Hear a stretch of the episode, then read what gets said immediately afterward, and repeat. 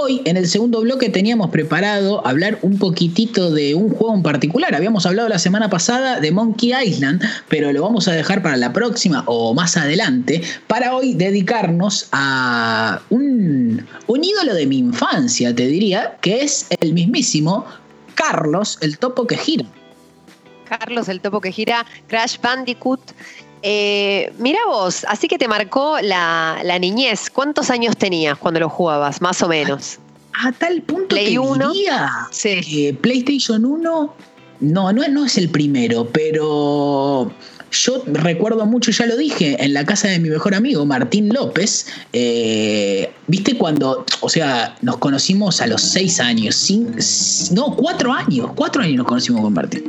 Eh, fuimos a la de cuatro, cinco, y recuerdo las primeras veces de eso de, bueno, hoy me llevan a lo de un amiguito, de ir a lo de Martín, y que Martín primero tenía el Sega, Sega que luego le compré barra RD, eh, y me acuerdo de, jugar Mortal Kombat Trilogy en su casa, en Vicente López, y me acuerdo que en una de esas una de esas cuasi primeras veces que fui a la casa, por decirlo de alguna manera, porque sí, el primer recuerdo que tengo es estar jugando a Carlos, el topo que gira. Así que ahí creo que era el 2, siempre me los confundo. Yo creo, creo que el Crash 1 no lo jugué en mi vida. ¿Vos cuándo fue la primera vez que jugaste? No, yo tampoco. Yo eh, creo que también el 2 fui yo fui muy espectadora de videojuegos eh, y como que esa es mi relación con el Crash. O sea, después jugué al Racing, que es la, el, es el 4, a ese sí, eh, pero porque ya sabes que me gustan juegos de, racing, de autitos y esas cosas, o como que empaticé más inclusive que el Mario Kart, que, o sea, el, Mario Kart cuando sale, que, digamos, esto es como una respuesta también, ¿no? Este personaje es una respuesta a personajes como Mario, eh, Sonic. Y, mm, lo que me pasa es que el racing de Crash me genera mucha empatía, me parecía hasta psicodélico, como, como que estaba realmente distinto. Eh, y el Mario no. Entonces mi primera relación de jugarlo fue esa, de verlo, sí, un montón, y, y para mí era el demonio de Tasmania. Claro, yo me acuerdo que un poco también, ¿no? El racing, me acuerdo de jugarlo con, mi amigo y con mi madre también. O sea, para mí el racing es el de Crash, el Crash, pero después uno se entera cuando es más grande que en realidad eh, ese formato es propio de, Mario, ¿no? Como que Crash toma lo que estaba pasando un poco lo que decíamos. Nintendo tenía a Mario desde sus inicios, de Donkey Kong. Eh, Sega crea a Sonic para competirle a Mario y de alguna manera eh, Crash es, la respuesta a todo. ¡Au! Me rompí el dedo. Es la respuesta a todo eso. A tal eh, punto que Crash y Sonic son bastante similares. Es como un Sonic que, gira. sí, Sí, sí, sí, lo es. También pensaba que tenés al Mario Kart, si bien como que te puede sonar eh, conocido por lo que conoces ahora también de Mario Kart, eh, aparece como en el 92, ¿entendés? Como que re, temprano, pero también era como, ¿qué, onda?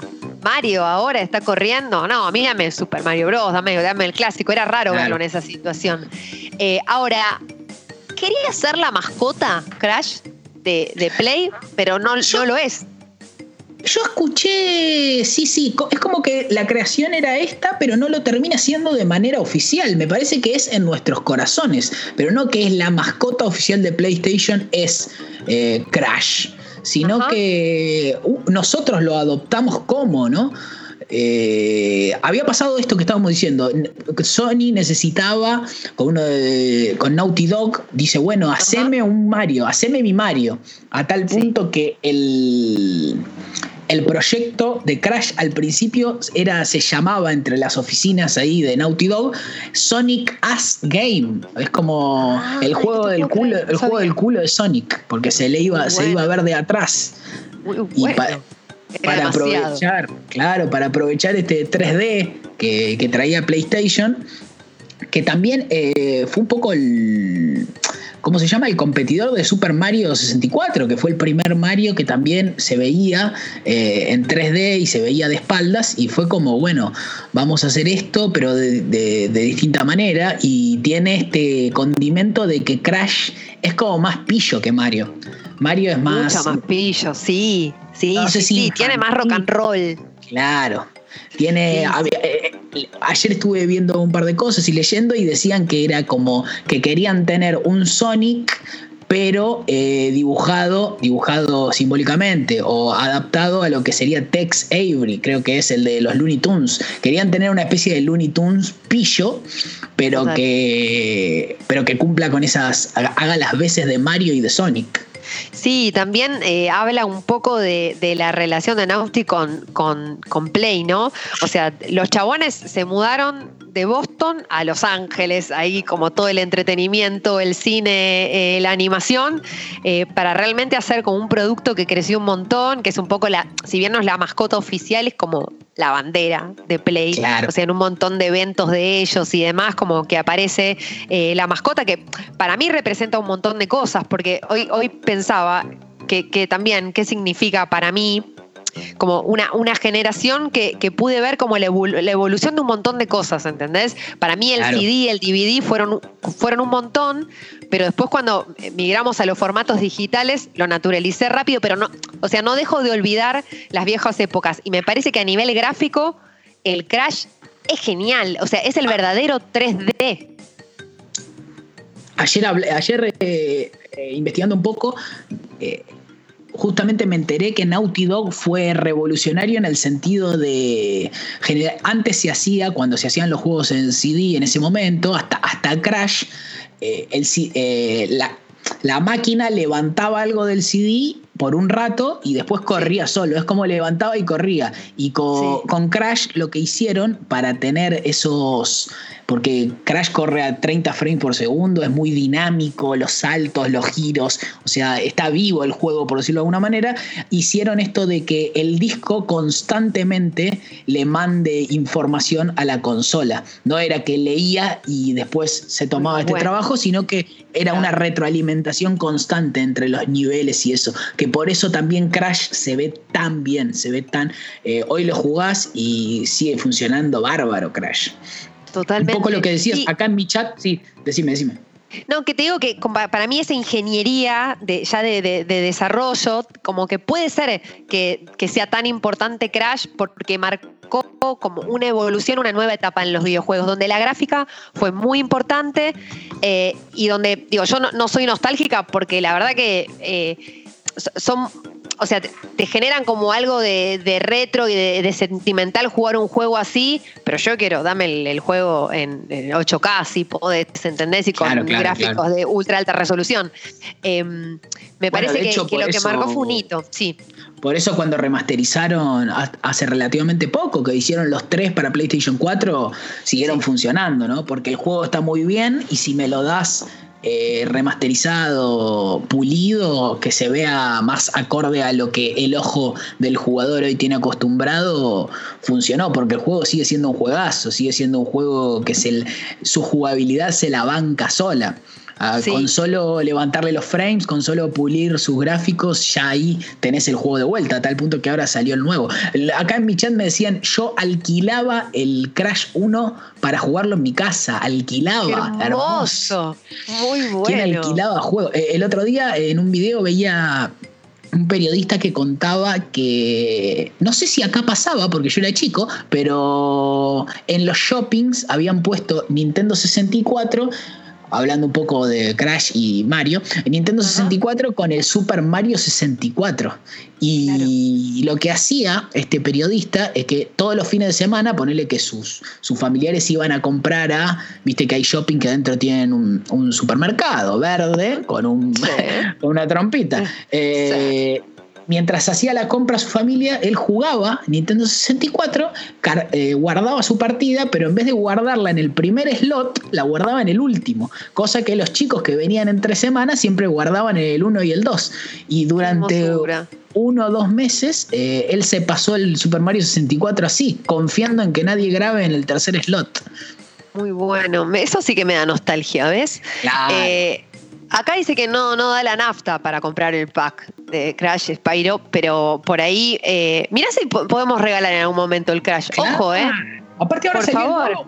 Yo confío en que vamos a poder regalar un Crash eh, último, que no lo jugué, no lo jugué y tiene una pinta bárbara. Tiene muy, dicen que es difícil y lo que, lo que cambió en este último Crash es que, viste que nosotros estamos acostumbrados cuando jugás Crash, terminaste tus vidas, empezás el nivel de vuelta.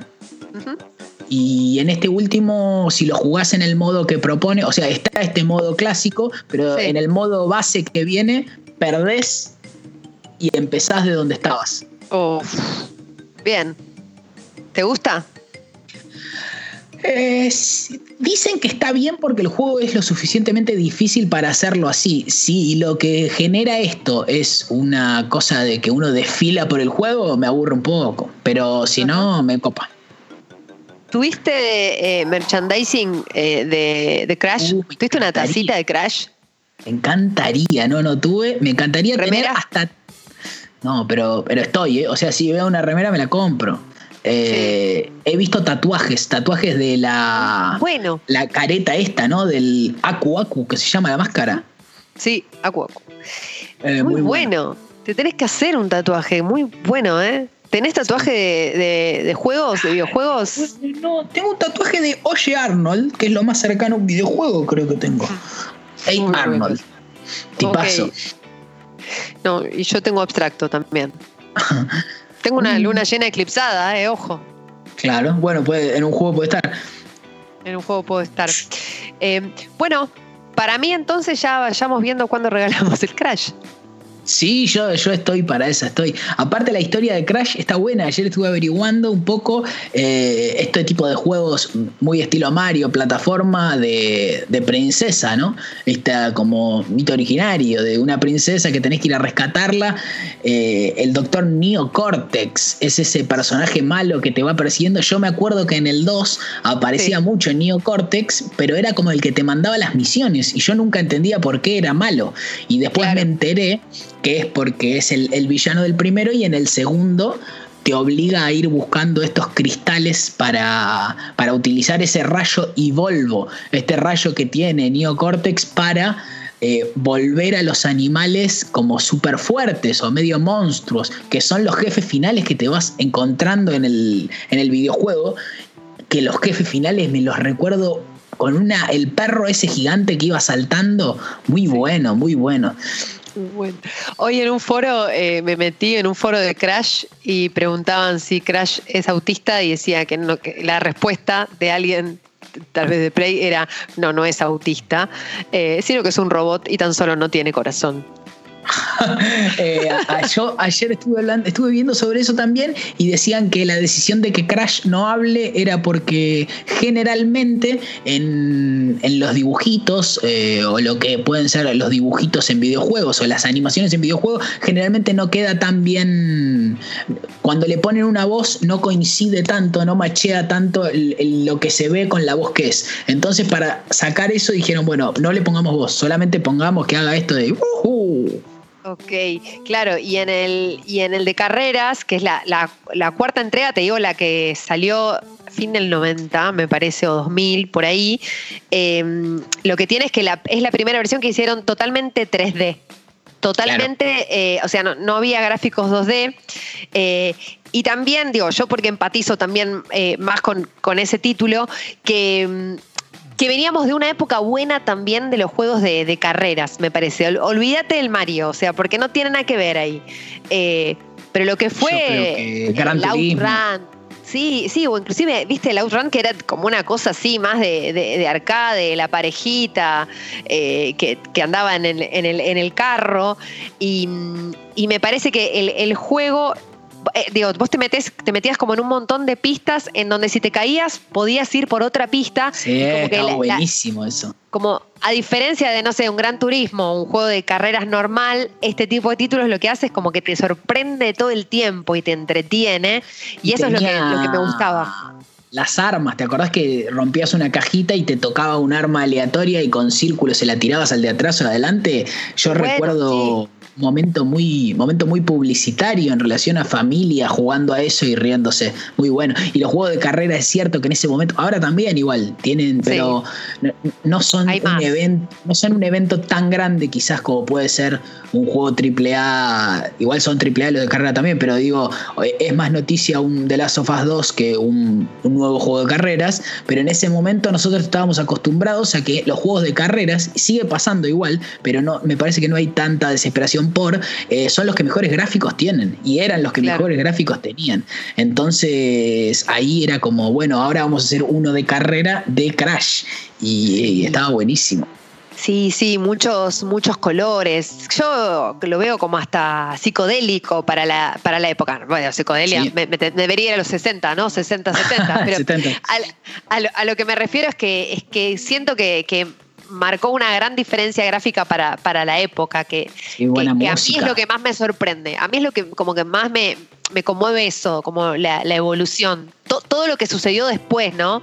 Eh, los 2000 y, y, si querés la evolución de, de, Internet, del software, del desarrollo, como todo eso llevó a que después todo sea mucho más inmersivo y realista creo que en la generación Crash, que es, creo que es la sexta generación, la de. nunca me acuerdo de las generaciones por número porque son muy complicadas, pero la generación de PlayStation 1 y demás, la generación del 3D, de la revolución del 3D, venía de que los juegos de plataformas eran muy importantes, como estamos hablando, Mario, Sonic, eran como los caballitos de batalla de cada empresa. Entonces es donde más se veía el salto también, porque era donde más trabajaban para demostrar su poderío para ganarse al posible jugador. Por eso tenemos en los juegos de plataforma de PlayStation 1 son increíbles. Tenés un, Crash, Spyro y estaban increíbles todos esos juegos. Después tenías los Metal Gear y demás esos de cámara de, de costado, cámara fija, Resident Evil. Pero los juegos de plataformas de esa generación eran, eran increíbles. Era donde más se veía la famosa frase que dentro de poco espero que estaremos viendo como, ah, bueno, esto es la nueva generación. Acá sí, acá esto está increíble. ¿Te viste el otro día el video de PS4 de la despedida?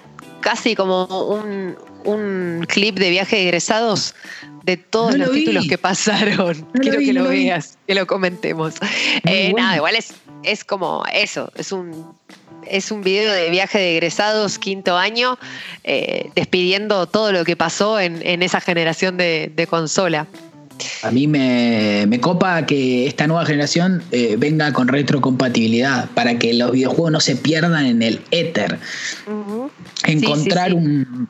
Hoy jugar algo muy de juegos de primera, segunda generación es muy complicado. Casi que no hay, no hay ni, ni registros de videos de alguno, o muy poco que empiece a, utilizarse en el videojuego el concepto de preservación me parece muy importante, así como fue en todas las artes, esto de, no dar por sentado que como lo hizo el cine también, Scorsese, gran, gran valor en ese sentido de cuidar la historia del cine, digo, las primeras cosas que no se pierdan. Acá en Argentina no tuvimos la suerte de que pase eso, sino que más bien eh, hay muchas cosas que no están y no tenemos, no tenemos posibilidad de, ir a ver que en el videojuego se deje también de pensar eh, en un videojuego viejo como un objeto de consumo que ya no tiene valor y empezar a pensar en el videojuego viejo como un videojuego clásico, como empezar a ir ahí desde otro lugar. Está bueno, y es eso que venimos hablando eh, todas las semanas de, bien cultural, ¿no? Eh, claro si forman parte de, la cultura, está bien verlo así, está bien verlo así. Aparte es un poco lo que venimos hablando, ¿no? La evolución gráfica, esto de que sean eh, piezas claves de, tu vida o que puedas, no sé, aprender de historia con un videojuego y que, que sean como películas, como, como series. Me copa. Supongo que vamos a ir hacia ese lado. Yo creo que sí, yo creo que sí, porque ya está esta idea. Es una idea que muchas veces se habla, uh, perdón, pero se habla solamente desde a modo, a modo de titular, esto de eh, a quienes nos gustan los videojuegos, muchas veces escuchamos a alguien que también le gustan los videojuegos y dice, los videojuegos son arte, punto. Y bueno, atrás de ese enunciado eh, estaría bueno empezar a tratarlos como, como tal. Entonces, eh, en ese sentido me parece que la importancia del videojuego clásico es uno de los pilares. Pero bueno, adaptaciones en otros países de Crash tenemos últimamente, se hizo medio viral, ¿no? Se hizo medio viral esto de Carlos el Topo que gira, gran nombre, gran valor. Sí. Muy bueno, muy bueno. Carlos el Topo que gira. Quiero el álbum de figuritas para tener algo tangible, ¿no? Es tal cual. Quiero un, documento material que diga Carlos el Topo que gira. Sí, por favor.